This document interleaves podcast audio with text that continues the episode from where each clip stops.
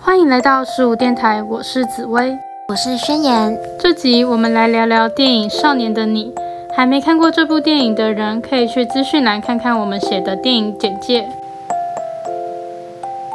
其实电影里面有几句电影台词让我还蛮印象深刻的，像是有一句他是这么说的：“我们生活在阴沟里，却有人依然仰望星空。”让我想到，其实社会漠视了很多需要被关注的族群。我们住在光鲜亮丽的大城市，却有人依然无法温饱三餐，住在简陋的房子里。他们仍然努力地生活着，就像小北跟陈念。小北住在他们那区最黑暗的地方，为了生存下去，只能一天到晚去跟别人打架，去捡零件拿去卖。陈念为了给他自己以及妈妈更好的生活，努力念书，就为了去北京。他们处于黑暗，却依然相信光。社会应该要给予更多的关注，而不是漠视。漠视也是造成陈念被校园霸凌的根源。宣言，不知道你会不会觉得电影里面的校园霸凌事件的情节过于夸大？真实生活中真的会发生如此严重的校园霸凌事件吗？虽然我自己是没有遇过这么严重的校园霸凌的事情，但是我觉得也不能说它是夸大，因为其实会造成电影里这样的结果是很多的小事累积起来的，而这些小事一再的被我们漠视的话，很可能就会造成像电影里面那么严重的结果。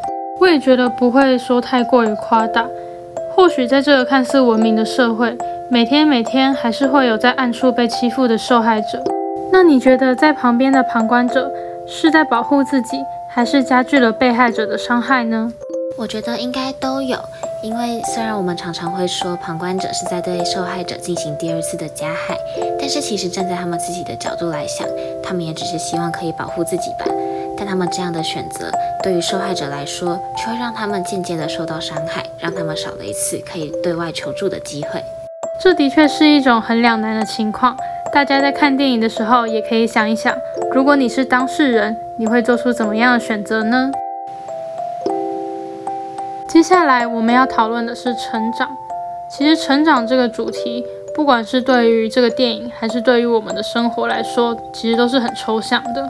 其实这部电影里面有一句台词，它是这么说的：“从来没有一刻教过我们如何变成大人。”其实电影里的两位主角。都因为艰苦的环境而被迫成长。小北身为孤儿被迫成长，陈念也因为妈妈面膜生意失败而被迫成长。成长对他们来说不像是学习，更像是一夕之间发生的改变，所以他们自己也不知道怎么样才是大人。那宣言，你觉得怎么样又是成长呢？成长好像可以分成年龄上的成长跟心灵上的成长。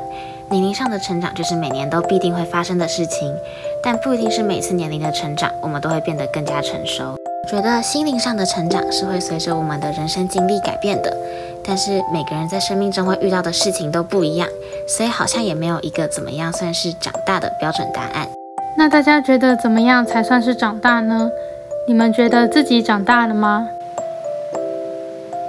最后一个让我感到印象深刻的情节是，小北对陈念说：“你保护世界，我保护你。”陈念很幸运，在他人生最困难的时候有小北的出现。但是，不是每个陈念的世界都会有一个小北，还有很多人生活在阴影下。在节目的最后，我们想跟大家说，如果大家可以多留心身边的人事物，或许就可以减少憾事的发生。感谢收听十五电台，我是紫薇，我是宣言，希望在此驻足的你能获得能量，再次出发。